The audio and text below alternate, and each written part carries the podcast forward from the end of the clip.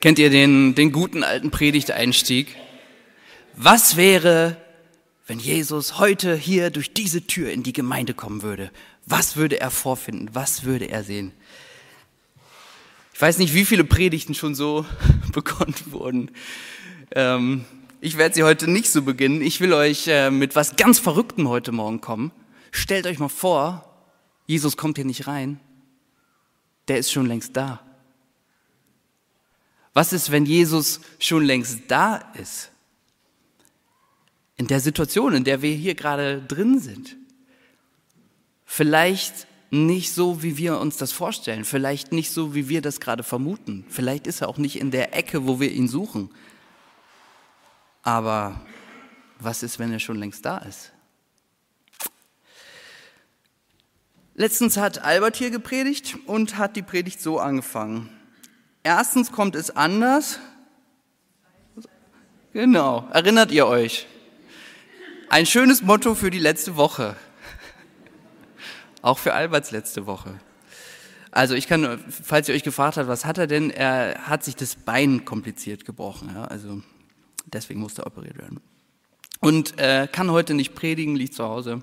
Und jetzt stehe ich hier und ähm, kann die Predigt, die ich letzte Woche nicht halten konnte, weil ich Fieber hatte, jetzt nachholen. Wie schön. Unverhofft kommt oft. Und ich habe euch hier bei meiner letzten Gelegenheit hier nochmal im Amt bei euch zu sein. Ich werde ja noch immer mal wieder hier sprechen. Ähm, aber heute das letzte Mal hier in meiner Funktion, wie auch immer ihr das nennen wollt, einen Bibeltext mitgebracht der äh, ziemlich genau damit zusammenhängt, mit diesem ganzen Thema. Unverhofft kommt oft. Und ich glaube, der hat auch ganz viel über unsere Situation, über die Gemeindesituation zu sagen. Ihr kennt ihn bestimmt, hört mal zu. Jesus hatte gerade 5000 Menschen, eine große Menschenmenge, satt gemacht.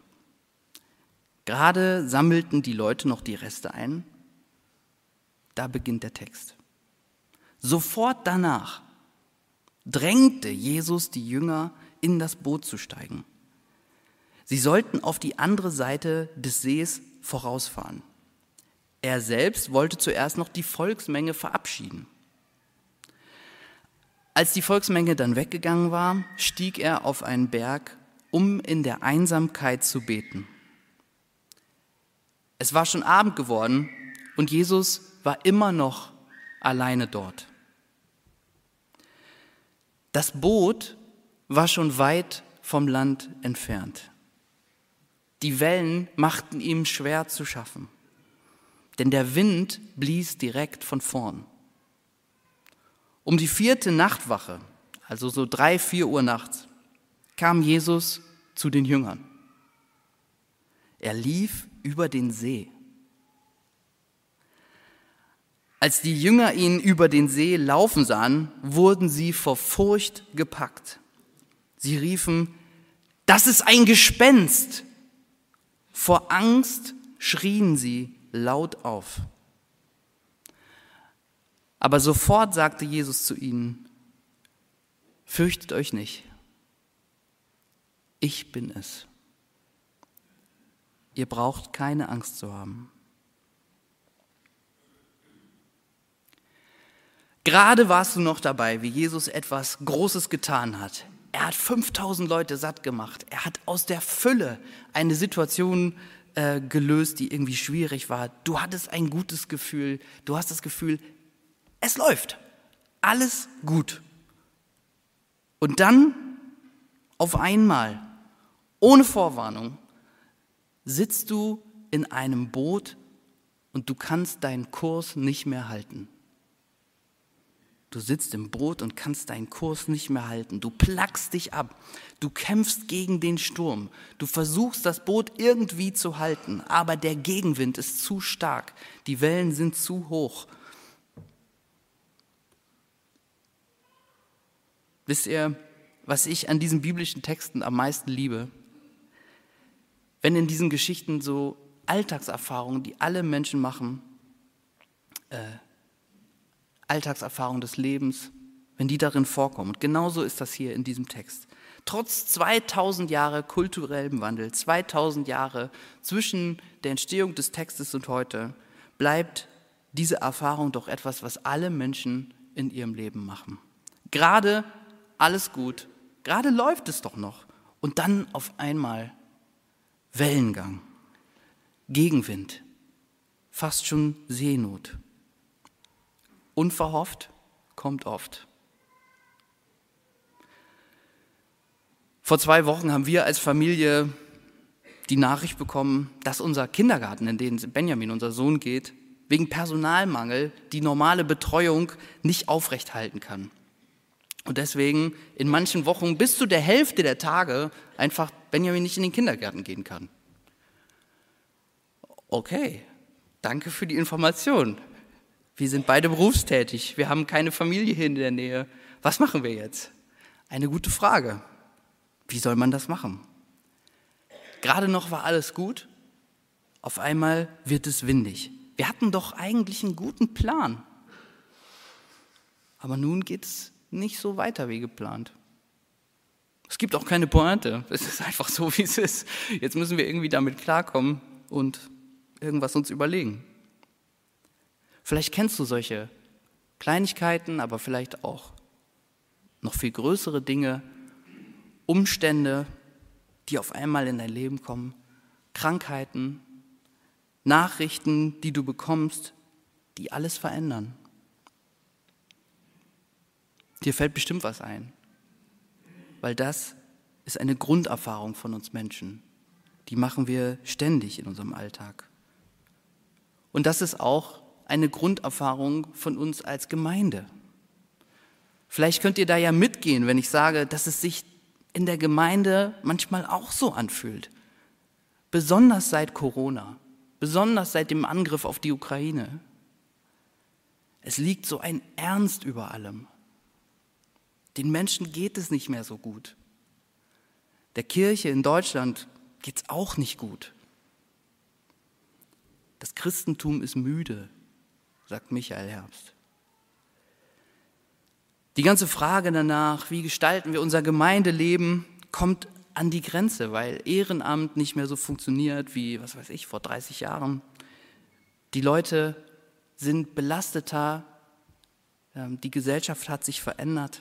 Das machen nicht nur, die Erfahrung machen nicht nur Kirchen, sondern alle Vereine, alle Organisationen, die es gibt. Und ich kann euch aus Erfahrung sagen, viele Dinge funktionieren leider wirklich nicht so wie geplant. Vieles auch schon, vieles auch nicht. Jetzt werden auch noch beide Pastorenstellen frei.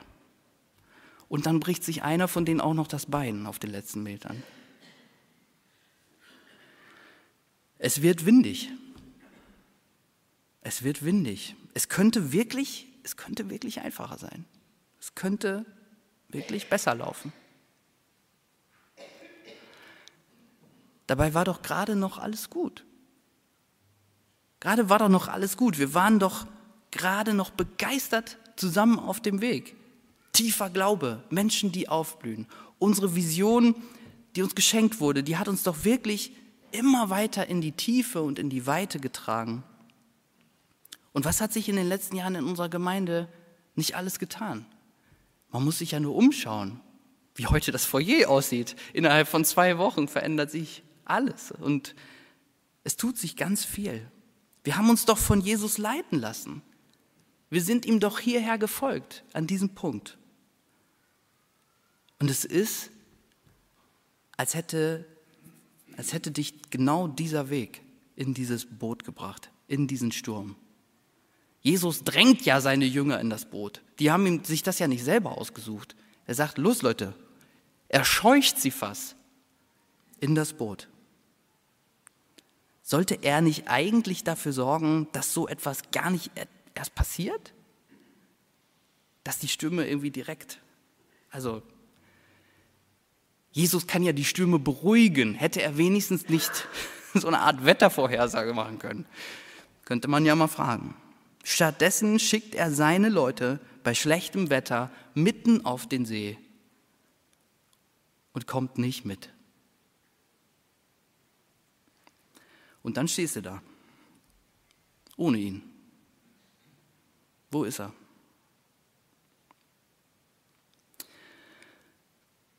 Schon interessant für Matthäus, wo die Geschichte drinsteht, ist es genau die Mitte des Evangeliums, seines Buchs, was er geschrieben hat.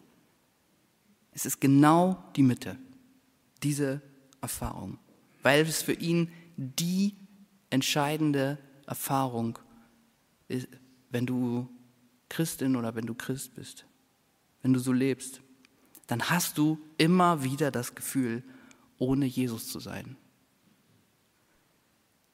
Du hast immer wieder dieses Gefühl. Es kommt immer wieder. Und das macht uns zu schaffen, natürlich. Und das ist das, was die ganze Passion ausdrückt, die ganze Geschichte von Jesus, die Zeit zwischen Karfreitag und Ostern. Jesus ist weg. Oder wie weg? Er ist auf jeden Fall abwesend. Auch so eine Grunderfahrung von Menschen, die mit Jesus unterwegs sind. Und dann kommt der große Plot-Twist. Also die große Veränderung in der Geschichte. Ihr kennt die Geschichte wahrscheinlich schon alle. Habt ihr schon tausendmal gehört, vielleicht, vielleicht auch nicht. Aber auf einmal kommt Jesus auf dem Wasser zu den Jüngern, was eigentlich echt erstaunlich ist, wenn man das mal so betrachtet. Die Jünger sehen etwas auf dem See und sie Sie vergehen vor Angst. Sie vergehen vor Angst. Das ist ein Gespenst. Sie schreien vor Angst. So steht es im Text. Bis er sofort spricht, fürchtet euch nicht. Ich bin es. Ihr braucht keine Angst zu haben. Gerade in Zeiten, wo die Wellen immer höher schlagen, da fangen wir an, Gespenster zu sehen. Umso stressiger es wird, umso mehr dazu kommt, wir fangen an, Gespenster zu sehen. Alles, was auf uns zukommt, sieht auf einmal gefährlich aus. Bitte nicht noch etwas. Ich weiß nicht, ob ihr euch an diesen Probealarm erinnert, der letzte Woche auf dem Handy losging. Ich wusste davon vorher nichts und ich habe gedacht, bitte nicht auch noch das. Bitte nicht. Weil es ein stressiger Tag war. Und zum Glück war es nur eine Probe. Aber man fängt an, Gespenster zu sehen. Alles sieht gefährlich aus. Das Verrückte ist, das Gespenst ist Jesus. Das Gespenst ist Jesus. Das, wovor die Jünger am meisten Angst hatten, das ist, das ist der, der sie rettet. Jesus bahnt sich einen Weg durch die Wellen zu seinen Freunden. Es gibt Leute, die sagen, Gott ist unfähig. Gott ist unfähig, etwas zu tun. Und das stimmt. An einem Punkt. Gott ist unfähig, von uns zu lassen. Gott ist unfähig, von uns zu lassen. Er kann nicht anders, als uns entgegenzukommen. Er lässt sich durch nichts hindern. Keine Welle ist ihm zu hoch, um nicht bei seinen Kindern zu sein. Er läuft seinen Freunden entgegen.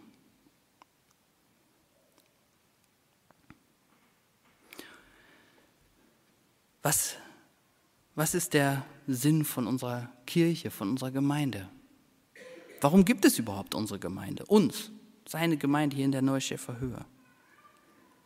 Es ist die Geschichte von verlorenen Söhnen und Töchtern, die Gott und sich selbst verloren haben. Und dem Vater, der das nicht erträgt und alles gibt für seine Kinder. Gott kann nicht anders, als uns entgegenzukommen. Er kommt uns entgegen, mitten in den Wellen, auch wenn wir ihn nicht erkennen.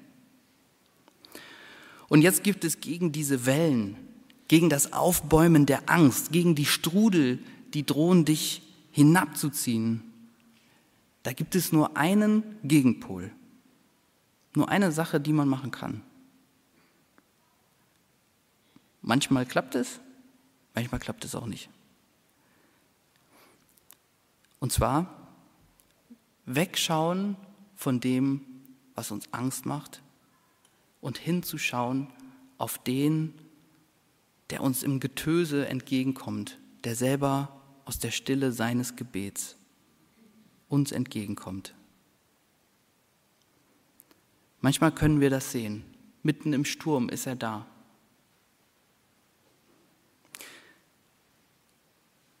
Ich weiß nicht, ob ihr diese, diese kleine Geschichte Spuren im Sand kennt,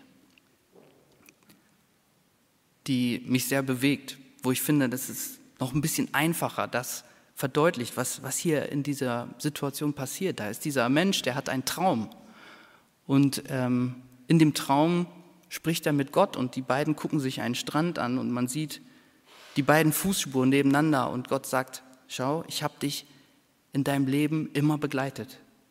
Ich war immer bei dir, ich bin immer mitgegangen. Und dann sagt der Mensch, aber schau doch, hier gibt es immer wieder Stellen, da bin ich alleine gelaufen. Da ist nur eine Fußspur. Und ich weiß, das sind die schlimmsten Krisen meines Lebens gewesen.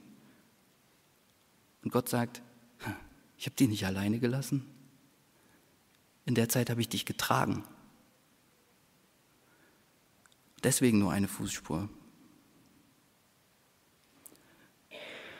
Mitten im Sturm ist er da. In den sieben Jahren, in denen ich hier in der Gemeinde war, habe ich in unserer Gemeinde etwas gefunden, was ich vorher in anderen Gemeinden noch nicht so oft gefunden habe. Vorbilder. Vielleicht liegt es an mir, wahrscheinlich liegt es an euch. Es gibt in dieser Gemeinde richtig viele Vorbilder. Im Glauben, in anderen Dingen. Und es gibt Vorbilder, die genau das erlebt haben und es mir immer wieder erzählt haben. In der Krise auf Jesus schauen oder nach der Krise zu merken, er war da. Und von denen stellt sich niemand hin und sagt, weißt du, als es mir so schlecht ging, ich habe einfach auf Jesus geschaut und dann ging das schon. Natürlich nicht. Das sagt keiner. Aber in einem ernsten, ruhigen Moment vertraut es mir jemand an und sagt, weißt du, ich weiß nicht genau, wie er das gemacht hat, aber er hat mich da durchgetragen. Und heute stehe ich hier. Ich glaube, das ist das. Jesus sagt, in dieser Welt habt ihr Angst. Das ist so und es bleibt so. Es gibt Gründe für die Angst. Aber seid getrost. Ich habe die Welt überwunden. Und daher kommt unsere Kraft, dass wir, die sich so sehr fürchten manchmal, unseren Blick auf Jesus richten. Er hat die Welt überwunden. Er ist mittendrin in den Wellen. Das Gespenst ist Jesus. Und das, was mir am meisten Angst macht, das, was mir am schwersten vorkommt, darin kann, ich sage extra kann, muss nicht, aber darin kann sogar das Potenzial stecken, mich wachsen zu lassen. Ich habe mal gehört, man kann nur durch zwei Dinge im Glauben wachsen, beten und Krisen. Ich weiß nicht mehr genau, irgendwann in den letzten Wochen habe ich es gehört. Ich weiß auch nicht, ob das stimmt, aber ich glaube, es ist auf jeden Fall ein Stückchen wahr. Krisen lassen uns wachsen.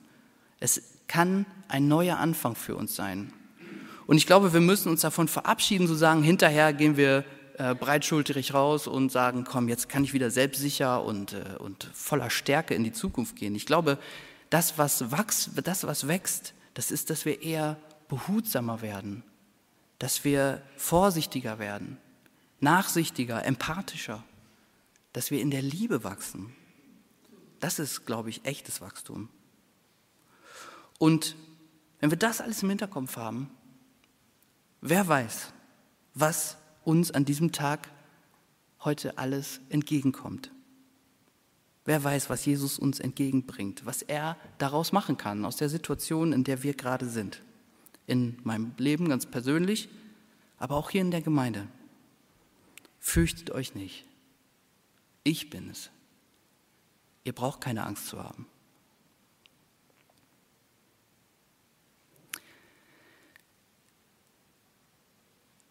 Wer sich in der Bibel jetzt ein bisschen auskennt, der weiß, dass dieser Text noch weitergeht. Ich werde euch das jetzt nicht alles vorlesen, aber ich will einen ganz kleinen letzten Punkt noch machen, denn ihr wisst vielleicht, jetzt kommt Petrus. Jetzt kommt Petrus auf den Plan und er sagt, Jesus, wenn du es bist, wenn du es bist, dann lass mich über die Wellen zu dir kommen. Und Jesus sagt, komm, okay. Und Jesus geht, äh, Petrus geht. Und als er die Wellen sieht, bekommt er wieder Angst. Und er geht unter. Und sofort, wortwörtlich sofort, zieht Jesus ihn hoch.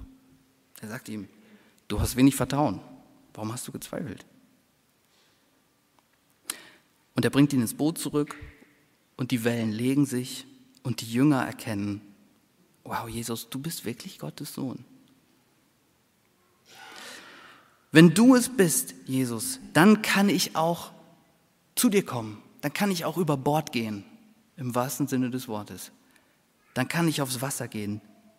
Das Schwierige ist, mich dir anzunähern. Das ist das Schwierige. Ich weiß nicht, ob euch das schon mal aufgefallen ist, dass Petrus nicht darum bittet, über die Wellen laufen zu können, als wären sie nicht da. Petrus bittet darum, lass mich über die Wellen zu dir kommen. Ich will zu dir kommen. Ich will bei dir sein. Also die Schritte, die er tut, das ist nicht so im Sinne von ein Glauben, der super easy über alle Wellen des Lebens drüber geht, sondern es ist, es ist einfach Jesus, der da ist. Es ist einfach Jesus, der da ist und der sagt, komm, komm zu mir. Und ich möchte eine kleine Ermutigung für euch daraus ziehen. Ich glaube, dass Petrus hier ein Vorbild ist, so wie ihr manchmal ein Vorbild für mich geworden seid. Ein Vorbild darin, Schritte zu tun. In Zeiten von Wellen, von Seegang, von Gegenwind. Schritte im Glauben zu machen. Auf Jesus zu. Nicht im Boot verkriechen. Nicht sich klein machen nicht in die Passivität gehen, sondern zu sagen, wenn du wirklich der Herr bist, dann kann ich doch auch zu dir kommen. Dann kann ich es wagen. Dann kann ich mich rauswagen aus meinem Boot. Im Blick auf unsere Gemeinde, mit Blick auf Jesus, trotzdem Schritte tun, ihm in den Blick nehmen und dann dranbleiben, nicht in die Passivität gehen und vor allem nicht in die größte Gefahr für alle Gemeinden, die es gibt, verfallen, sich nur noch um sich selber zu drehen. Die Versuchung ist da. Wenn erstmal die hauptamtlichen Stellen nicht besetzt sind, wenn wir weg sind, dann die Dinge am Laufen zu halten. Ja? Und das ist sicherlich an manchen Stellen auch nötig. Hier und da wird es bestimmt nicht anders gehen. Aber ich glaube, darauf, darauf muss man achten, dass das nicht Oberhand gewinnt. Im Blick behalten, wir werden vom Evangelium erneuert, wenn wir es weitergeben. Wir werden vom Evangelium erneuert, indem wir es heraustragen, an andere Leute weitergeben, das Leben. Deswegen lasst uns da, ich bin ja auch noch da, ich, lasst uns da zusammen drauf achten, kann ich dann sagen. Was kann in dieser Zeit, die jetzt kommt, vielleicht möglich werden, was vorher gar nicht möglich war? Vielleicht kommen Dinge, mit denen rechnen wir jetzt gar nicht. Herr, wenn du das bist, wenn du es bist, dann wage ich mich zu dir heraus. Ich gehe dir sogar entgegen, weil ich will bei dir sein. Der Weg ist nicht einfach. Die Wellen sind immer noch da. Und vielleicht werden sie mich überwältigen. Vielleicht sinke ich ein. Kann sein, dass ich einsinke. Aber sofort ist Jesus da. Er zieht mich raus. Und dann geht der Sturm irgendwann. Ihr Lieben, was ist, wenn Jesus längst da ist? Was ist, wenn der schon längst da ist? In dieser Situation, die wir gerade erleben, die ihr gerade erlebt. Was ist, wenn er in den ganzen Wellen uns längst entgegentritt? In dem, was uns gerade noch Angst macht? Fürchtet euch nicht. Euer Herz erschrecke nicht. Glaubt an Gott und glaubt an mich. Tiefer Glaube, das kann heute bedeuten, auf Jesus schauen, auf ihn warten, mit ihm rechnen, den Blick auf ihn richten. Menschen, die aufblühen, das kann heute heißen, nicht in der Angst bleiben, sondern Schritte machen, auf ihn zu, einfach an ihn glauben und darauf zugehen. Vielleicht einsinken und wissen, er ist da. Es gibt keine Gespenster. Es gibt keine Gespenster. Aber es gibt einen Freund, der uns mit der Kraft der Liebe in den Wellen des Lebens entgegenkommt. Sein Name ist Jesus und er lässt sich durch nichts hindern, bei uns zu sein. Amen.